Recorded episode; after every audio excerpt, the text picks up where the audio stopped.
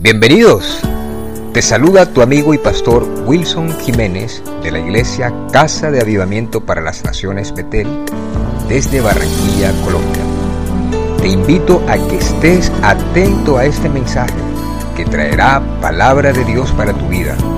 Y recuerda que Dios te ama y siempre estará contigo. Nunca te dejará, nunca te abandonará. Dios te bendiga. Libro del profeta Daniel, capítulo 10, desde el versículo 18. Me dicen cuando lo tengan, por favor. Daniel, profeta, capítulo 10, desde el versículo 18. Gloria al Señor. Vamos a leerlo en el nombre del Padre, del Hijo y del Espíritu Santo. Dice la palabra del Señor. Y aquel que tenía semejanza de hombre me tocó otra vez y me fortaleció. Y me dijo, muy amado no temas. La paz sea contigo. Esfuérzate y aliéntate. Y mientras él me hablaba, recobré las fuerzas y dije, hable mi Señor, porque me has fortalecido. Él me dijo, ¿sabes por qué he venido a ti? Pues ahora tengo que volver para pelear contra el príncipe de Persia. Y al terminar con él, el príncipe de Grecia vendrá.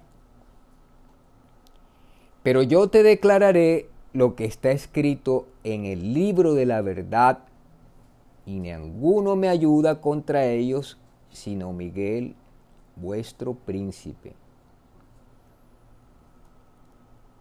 Y dice ahí en el 1 del 11, y yo mismo en el año primero de Darío, el Medo, estuve para animarlo y fortalecerlo.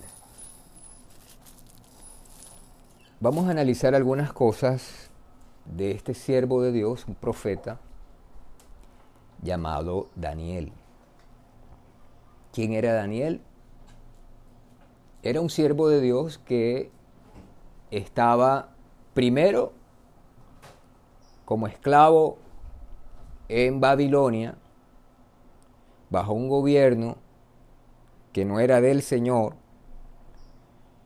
porque estaban ellos en una nación distinta. Toda la nación de Israel, todo el pueblo de Dios estaba en una nación distinta a la nación de ellos, porque habían sido llevados como esclavos, porque se habían apartado de Dios y como consecuencia ellos fueron vencidos en guerra y fueron llevados como esclavos. O sea, ellos no tuvieron para pelear contra el enemigo. Y él vivió gran parte de su vida en esclavitud. Él vivió gran parte de su vida cautivo. Pero era un hombre de Dios.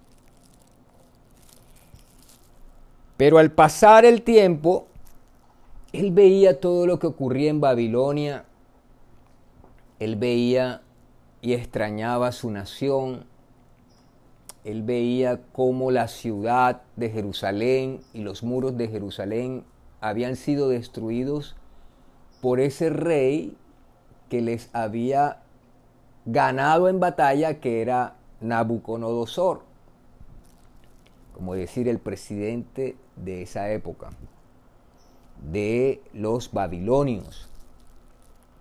Entonces él veía las injusticias, él veía que ellos no tenían ningún derecho a reclamar, ellos no tenían ningún derecho a, a producir y que la labor o el fruto de las manos que ellos hacían para llevar el sustento al pan como normalmente se debe hacer y se hace, de los proveedores del hogar, que son los esposos, los hombres, porque no podían hacerlo libremente porque estaban cautivos en una nación que no era del Señor, que no temía a Dios, que no tenían en cuenta al Señor. Ahorita leíamos en el Salmo 33 que bienaventurada la nación cuyo Dios es Jehová. Pero ellos como nación espiritual, Israel, sabían quién era el Dios que los había escogido de entre todas las naciones. Entonces Daniel estaba viviendo toda esta situación y pasaron los años, pasaron los años, y él empieza a recordarse que ya había pasado mucho tiempo en que estaba cautivo, en que su nación con él, sus hermanos estaban esclavos ahí en Egipto, que no podían adorar a Dios libremente. Ya le estaba pidiéndole a Dios que trajera un tiempo de libertad, que trajera un tiempo donde ellos pudieran alabar, reunirse y gozarse con el Dios que les había escogido. Pero él entendía que por culpa de ellos mismos, por no estar bien delante de Dios, habían sido llevados cautivos. Pero dice en el capítulo 9, en el versículo 1, en el año primero de Darío, hijo de Asuero, de la nación de los Medos, que vino a ser rey sobre el reino de los caldeos, en el año primero de su reinado, yo Daniel miré atentamente en los libros el número de los años que habló Jehová al profeta Jeremías que habían de cumplirse las desolaciones de Jerusalén en 70 años. Está el pueblo de Dios cautivo en Babilonia, pero Dios lo había dicho a través del profeta Jeremías que ellos iban a ser llevados cautivos por 70 años. Y Daniel está leyendo el libro del profeta Jeremías y está leyendo la porción donde Dios había escrito que ellos estarían como esclavos en Babilonia 70 años. Y dice que ya había entrado una nueva presidencia, ya había entrado un cambio de gobierno, porque los medos ahora eran los que habían conquistado a Babilonia. Es decir, Primero los babilonios conquistaron a Israel, al pueblo de Dios, pero ahora en este primer año del rey Darío, que era de los medos, que era de los persas, Daniel empieza a clamar al Señor y reclamarle lo que él había escrito en su palabra, que 70 años se iban a cumplir las desolaciones, es decir, que Jerusalén había de estar desolada, vacía por culpa de que ellos habían sido llevados cautivos como esclavos a Egipto. En otras palabras, Daniel se humilla delante del Señor. Hubo un cambio de gobierno, pero Daniel se humilla delante de Dios y dice que él empezó en el versículo 4 del capítulo 9, perdón, en el capítulo 3 del versículo 9, del capítulo 9, versículo 3 del capítulo 9 de Daniel, y dice, y volví mi rostro a Dios el Señor, buscándole en oración en, y ruego en ayuno, silicio y ceniza. él empieza a clamar al Señor con la palabra que él mismo había dado y empieza a humillarse, a pedir el cumplimiento de esta promesa de liberación, de salir ellos de esclavitud y llegar nuevamente a su tierra, de llegar a gozar de la situación que tenían antes de ser llevados cautivos a una nación que no era de Dios. Mira, el creyente puede pasar por situaciones y como consecuencia del pecado ha podido venir esclavitud, cautividad, enfermedad, maldiciones. Pero llega un momento en donde el creyente, por la misma palabra, debe aprender humillarse, devolver el rostro a Dios el Señor, buscándole en oración y ruego, en ayuno, pedirle perdón como empezó a hacer él desde el versículo 4, capítulo 9, versículo 4, él empezó a pedirle perdón a Dios. No solamente por él, y que la Biblia lo muestra como un hombre justo, sino por sus ancestros, para poder llegar a una condición de libertad, de sanidad, de poder gozarte y gozarme con libertad delante de la presencia del, Señor en el lugar que Él quiere, en el cual nosotros estemos adorándole, buscándole, agradeciéndole. Y esto estaba ocurriendo con Daniel y su pueblo. Ellos se cansaron de estar en esclavitud.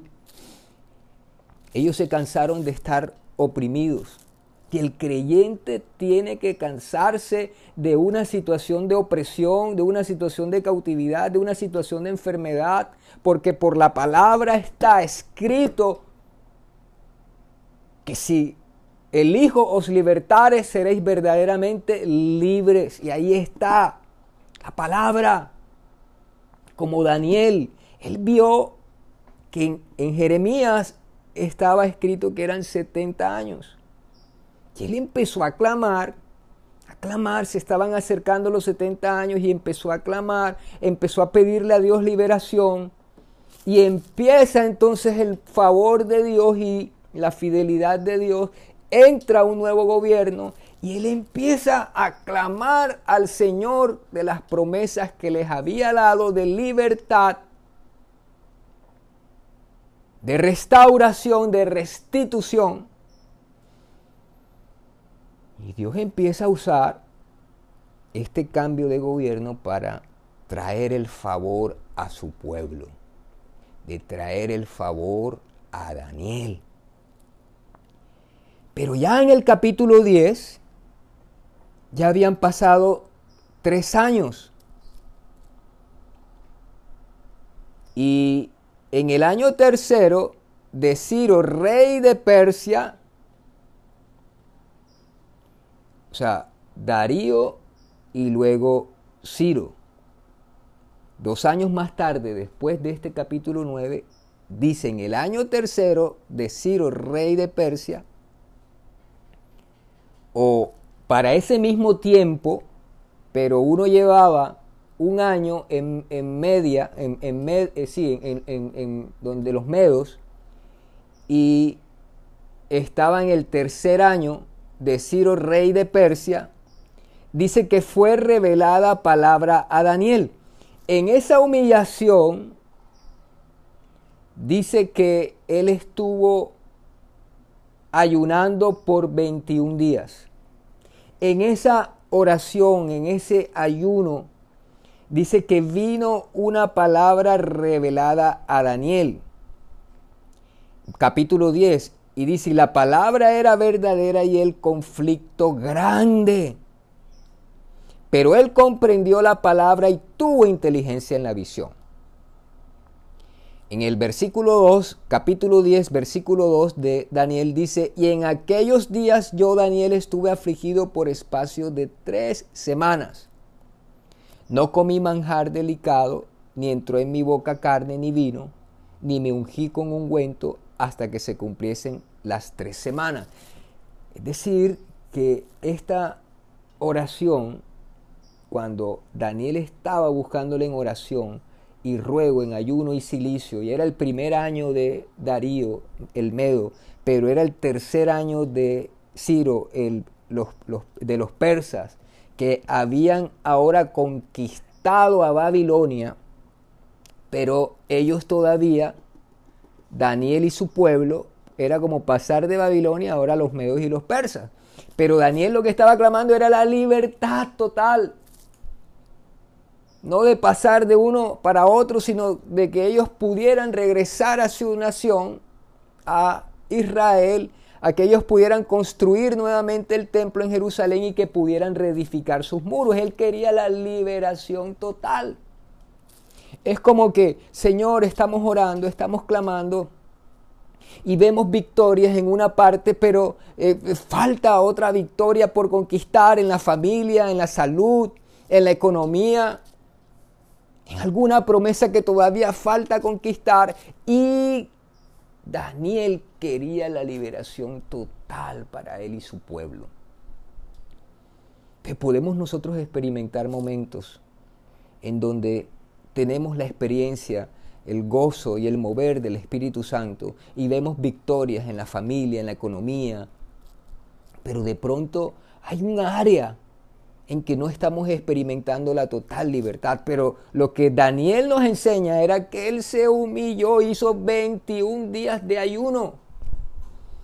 Pero cuando está en ese 21 días de ayuno, viene una palabra de revelación a él, pero dice que el conflicto era grande. ¿Cuál conflicto?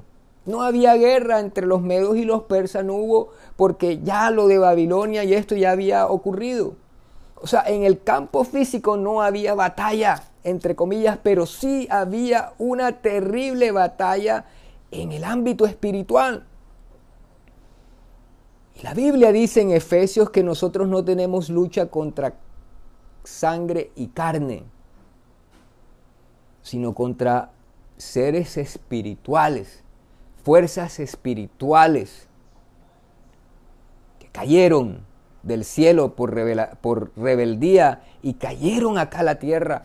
Y ellos también quieren tomar dominio de las naciones para oprimir al pueblo de Dios, para poner tropiezo al caminar del hombre y la mujer de Dios, para poner trabas, para poner obstáculos, para poner leyes, para poner gobernantes que se levanten en contra de la fe del creyente, que se levanten en contra de la fe del pueblo de Dios, como a Daniel. Daniel pasó por múltiples situaciones bajo el reinado de Nabucodonosor, rey de Babilonia, que los perseguían. Y él oraba, dice que abría las ventanas en la mañana al mediodía y en la noche y oraba y clamaba y fue perseguido porque él oraba, fue perseguido porque no se postraba ante una estatua que ese rey de Babilonia construyó. Entonces, este conflicto grande, siempre como creyentes lo vamos a tener. Y nuestra nación no está ajena a todo este mover espiritual y nosotros estamos en el mundo todavía y nosotros todavía pertenecemos a ser colombianos.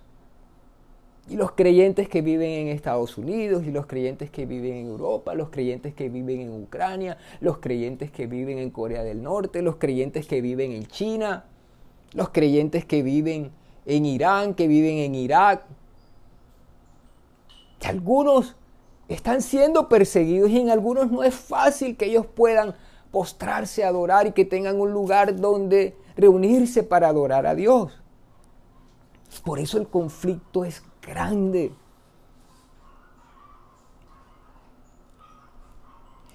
Y dice en el versículo 4, capítulo 10, versículo 4,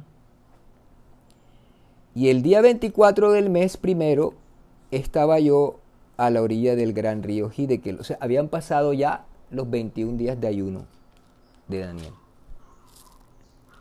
Y alcé mis ojos y miré, y he aquí un varón vestido de lino y ceñido sus lomos de oro de Ufaz. Su cuerpo era como de berilo y su rostro parecía un relámpago y sus ojos como antorchas de fuego y sus brazos y sus pies como de color de bronce bruñido, y el sonido de sus palabras como el estruendo de una multitud. Y dice en el versículo 7, y solo yo, Daniel, vi aquella visión, y no la vieron los hombres que estaban conmigo, sino que se apoderó de ellos un gran temor y huyeron y se escondieron. Quedé pues yo solo y vi esta gran visión y no quedó fuerza en mí antes mi fuerza se cambió en desfallecimiento y no tuve vigor alguno. 21 días de ayuno, en donde él estaba clamando por su nación, en donde él estaba clamando por su libertad y por la libertad de sus hermanos. Llega el día 24 y él tiene una visión de un varón poderoso vestido de lino, tenía en sus lomos un cinto de oro.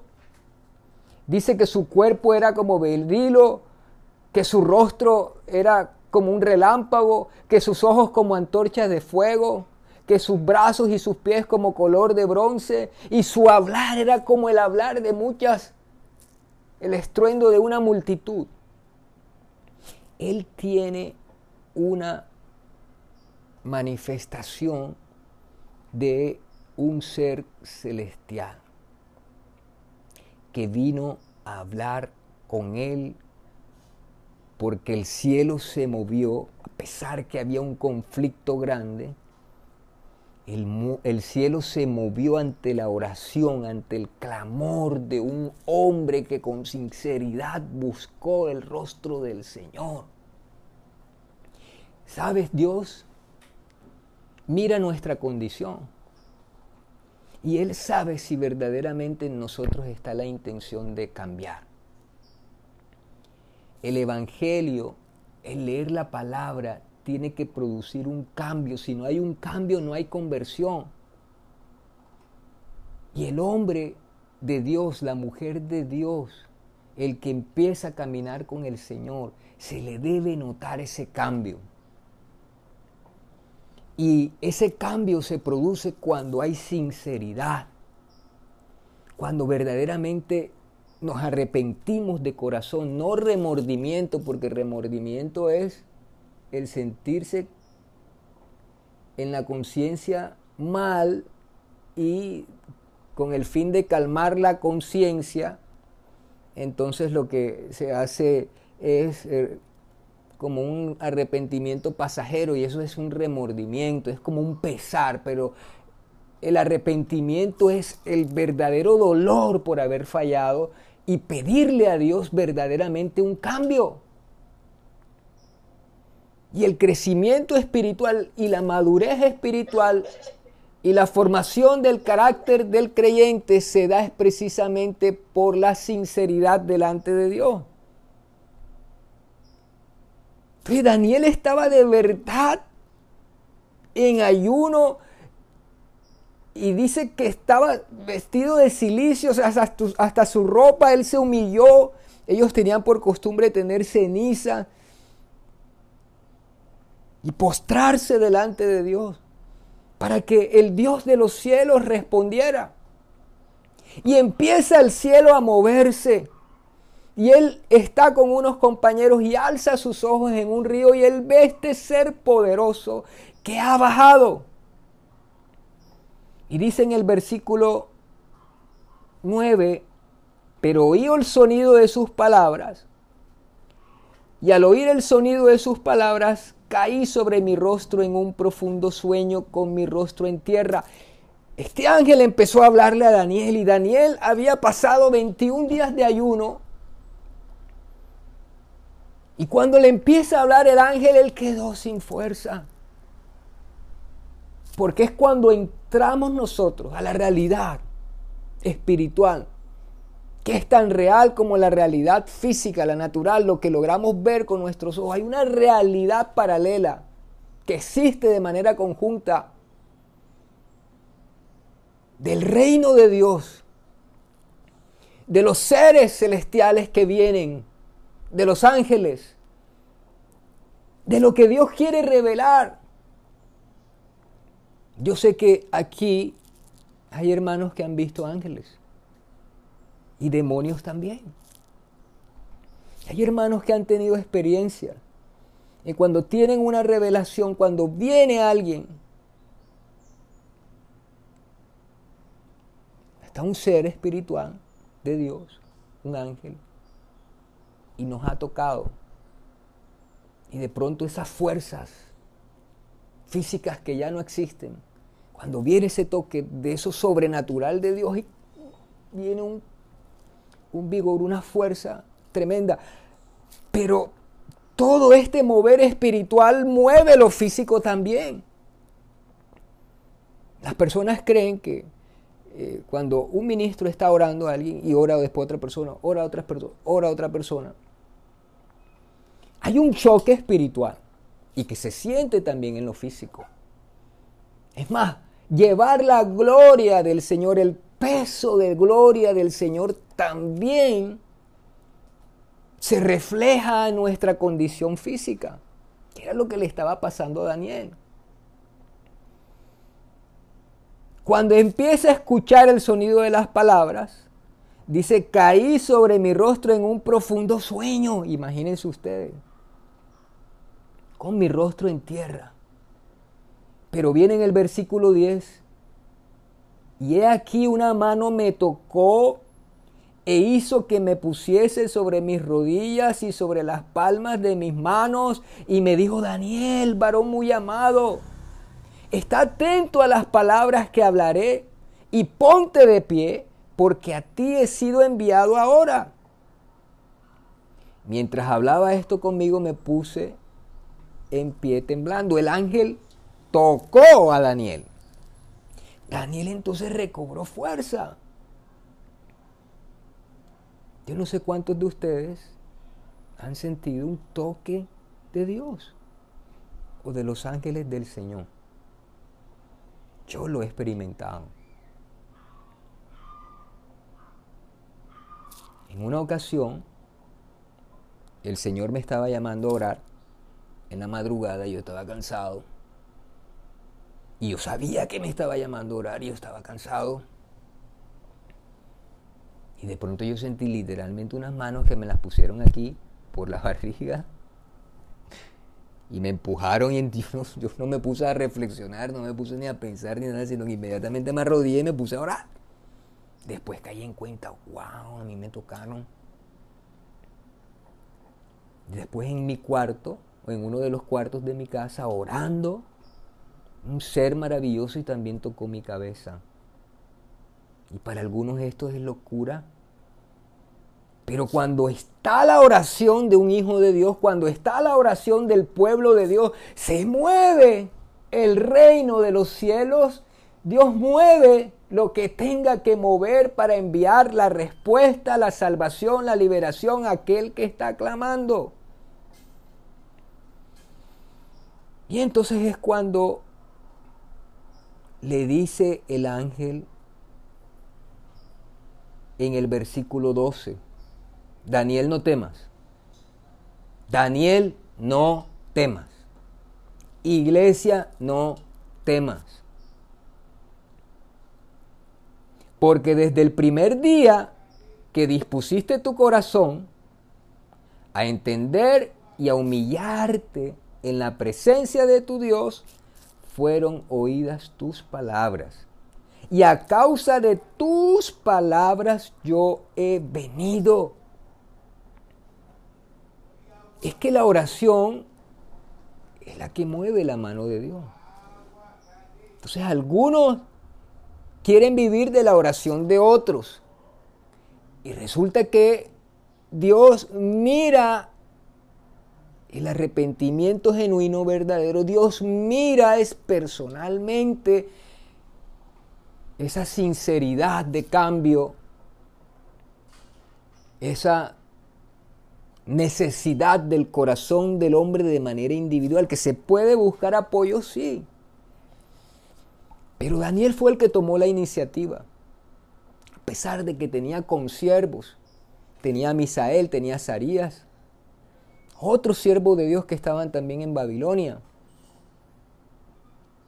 Él mismo buscó y vino respuesta de Dios, pero dice que cuando él en el primer día de ayuno empezó a humillarse y empezó a clamar a Dios, el cielo empezó a moverse.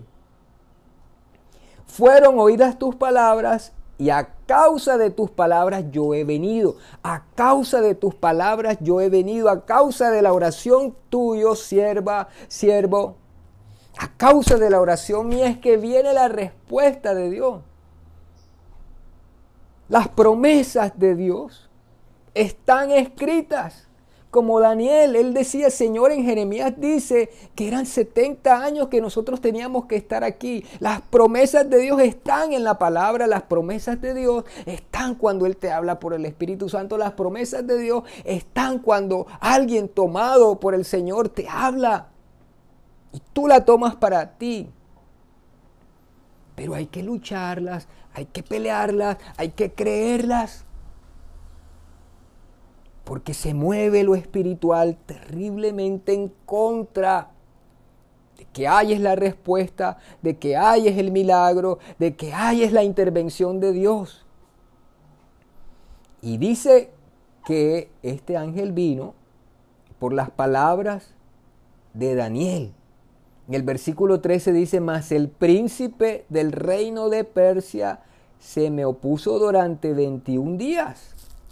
El ángel le está diciendo a Daniel, Daniel, yo vine desde el primer día, a mí me mandaron desde el primer día. Pero nuestra lucha no es contra carne y sangre, sino contra principados, es lo primero.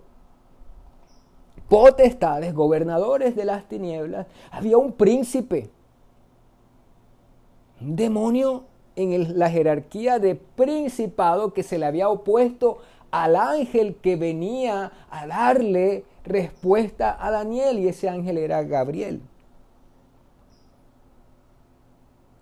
Y se le opuso por 21 días. Y dice, y uno, pero he aquí Miguel, uno de los principales príncipes. Entonces hay principados que cayeron en la jerarquía que el que instituyó esa jerarquía fue Dios, no el diablo. Hay unos principados que cayeron en la rebelión de Satanás.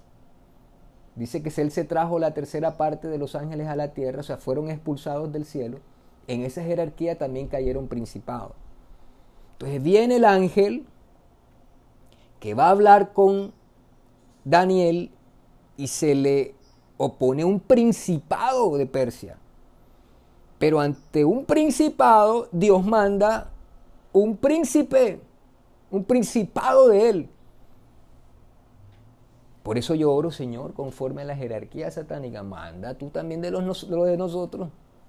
Si son principados, si son potestades, si son gobernadores, mándalos de nosotros, Señor.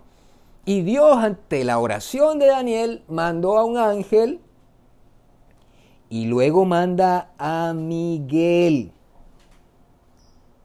que es el príncipe de los ángeles de Dios, que vino a batallar contra el principado que se le oponía al ángel que había sido enviado para dar respuesta a Daniel. En Apocalipsis capítulo 12, Apocalipsis capítulo 12, versículo 7,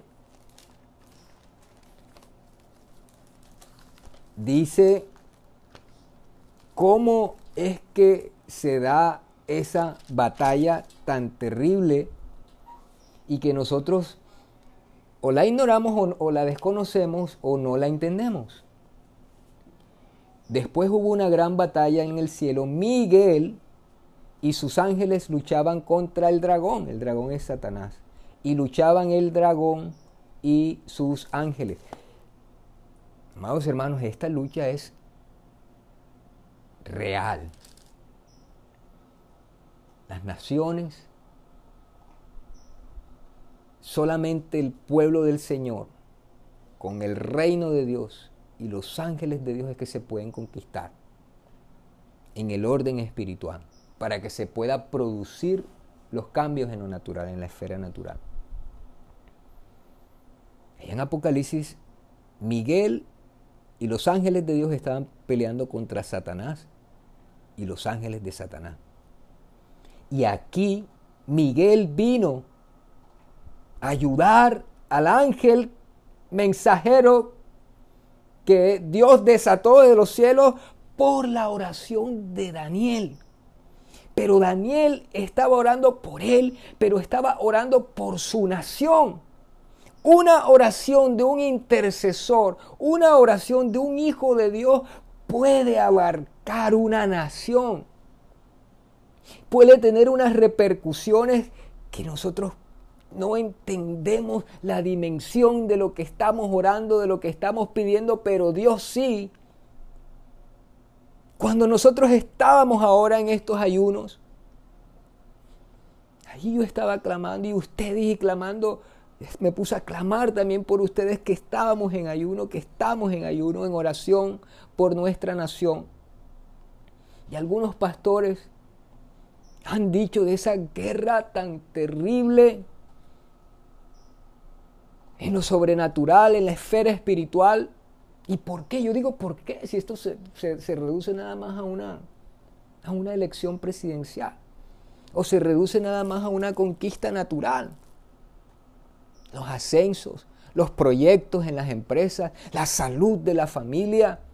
Es una lucha entre la palabra de Dios entre el creyente que cree esa palabra, que está dispuesto a humillarse en ayuno, en oración, a batallar por las promesas de Dios, y uno que no va a querer que esto se haga. Y uno que va a querer gobernar, y uno que va a querer tener siempre al creyente pisado.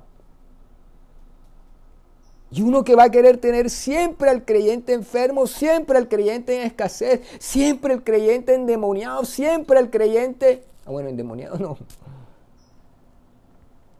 espiritualmente influenciado, oprimido, en angustia, en desesperación, en turbación de espíritu, en enfermedad. Va a haber alguien que siempre nos va a querer ver así. Pero hay uno que mueve el cielo completo y sus ángeles a favor de sus hijos, cuando sus hijos clamamos de corazón, cuando sus hijos clamamos de todo corazón, como Daniel lo hizo con todas sus fuerzas y se humilló buscando el rostro del Señor en ayuno y silicio. No, pero es porque tanto ayuno, porque, o sea, todo se debe ser dirigido por el Señor, porque el ayuno es un arma poderosa. No solamente nosotros estuvimos en ayuno en este tiempo, muchas iglesias sabemos que Dios ve la humillación, que Dios ve el clamor y después queda todo en manos de Dios. Pero a nosotros nos corresponde hacer lo que nos corresponde hacer o debemos hacer lo que nos corresponde hacer. Y viene esa grande liberación y empieza Dios a darle visión, revelación a Daniel. Y es cuando dice lo que leímos. Versículo 16. Pero he aquí uno con semejanza de hijo de hombre tocó mis labios. Entonces abrí mi boca y hablé y dije al que estaba delante de mí, Señor mío, con la visión me han sobrevenido dolores y no me ha quedado fuerza. ¿Cómo pues podrá el siervo de mi Señor hablar con mi Señor? Porque al instante me faltó la fuerza. Y no me quedó aliento. Y aquel que tenía semejanza, hijo de hombre, me tocó otra vez y me fortaleció. Y aquí es cuando ocurre lo que leímos. Muy amado, no temas. La paz sea contigo. Esfuérzate y aliéntate. Muy amado, no temas. La paz sea contigo. Esfuérzate y aliéntate. Muy amado, muy amada, no temas. La paz sea contigo. Esfuérzate y aliéntate. Sabes que lo primero que se va es la paz. Cuando hay noticias, cuando hay situaciones complejas de guerra, cuando en la familia vienen situaciones por las que tenemos que orar, clamar, preocupación, una noticia de empresa, una noticia, o sea, la falta de paz viene. Pero lo primero, cuando el Señor viene y trae respuestas, es la paz sea contigo. La paz sea contigo. Por eso el Señor dice, busca la paz y síguela. Y dice, no temas, no temas, no temas.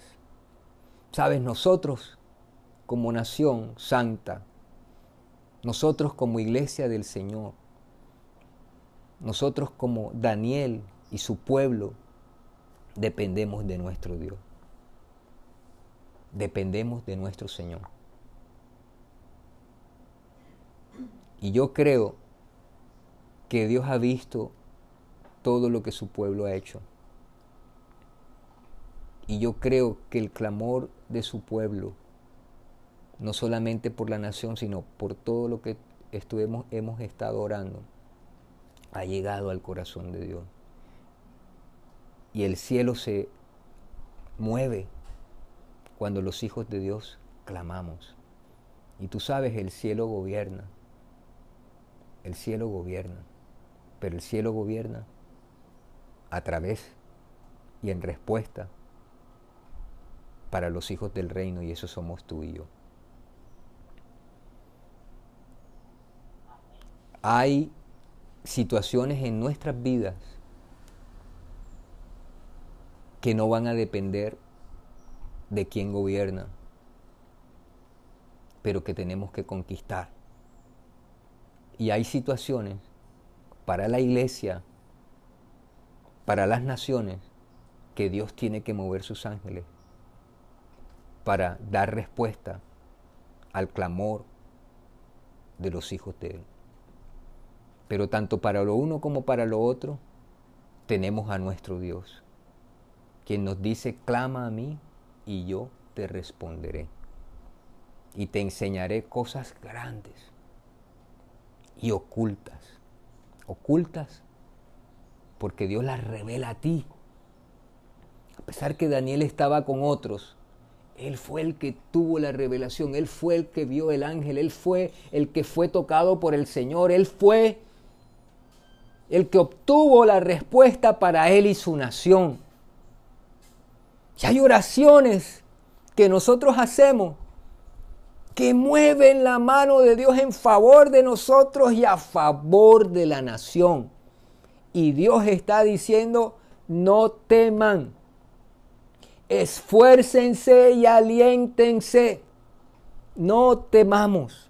Sigamos haciendo la obra del Señor. Sigamos expandiendo el reino de Dios. Dios está mandando a que se siga haciendo la obra de Él.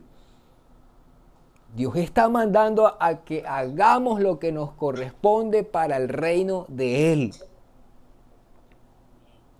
Y estamos en manos de nuestro Señor. Pero hay situaciones en tu vida y en mi vida en las cuales Dios quiere traer libertad total. Y Dios quiere traer libertad también para las naciones, pero a través de Él, a través de la presencia gloriosa de su Espíritu Santo. Y nosotros tenemos que entrar de verdad en esa dimensión,